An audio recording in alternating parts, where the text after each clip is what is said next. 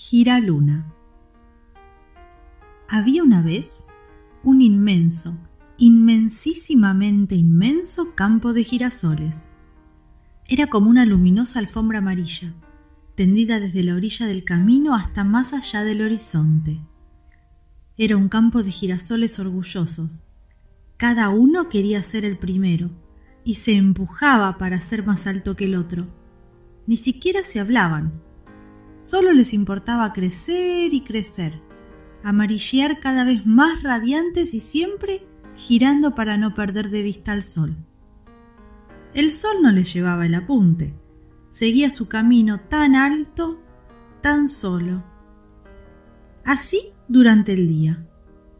Y durante la noche, cuando el sol se ocultaba, los girasoles no tenían nada que hacer.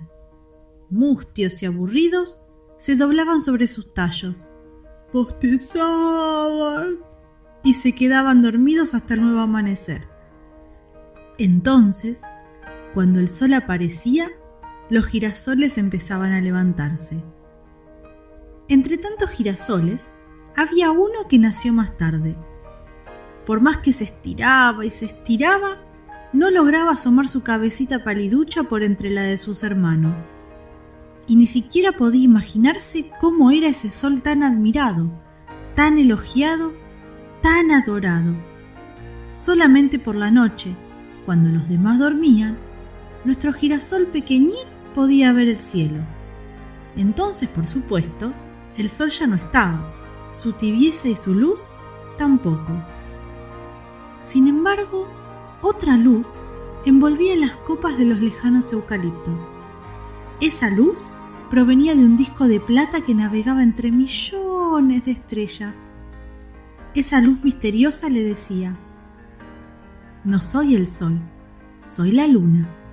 Tengo mil nombres más, todos sagrados. Soy la diosa blanca que ordena las mareas y distribuye las lluvias. Soy la que vigila el crecimiento de las plantas y de los animales.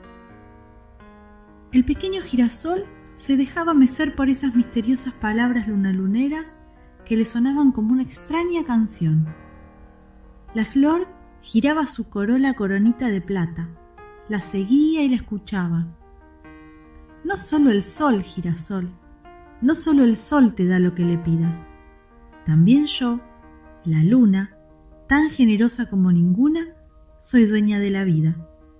Si tus hermanos son para el sol, girasol, vos sos para la luna. Y nadie te va a decir nunca más girasol. Desde hoy te dirán giraluna. Ahora alguien lo conocía. Alguien le hablaba. Alguien se ocupaba de él. Alguien le había dado un lindo nombre, Giraluna.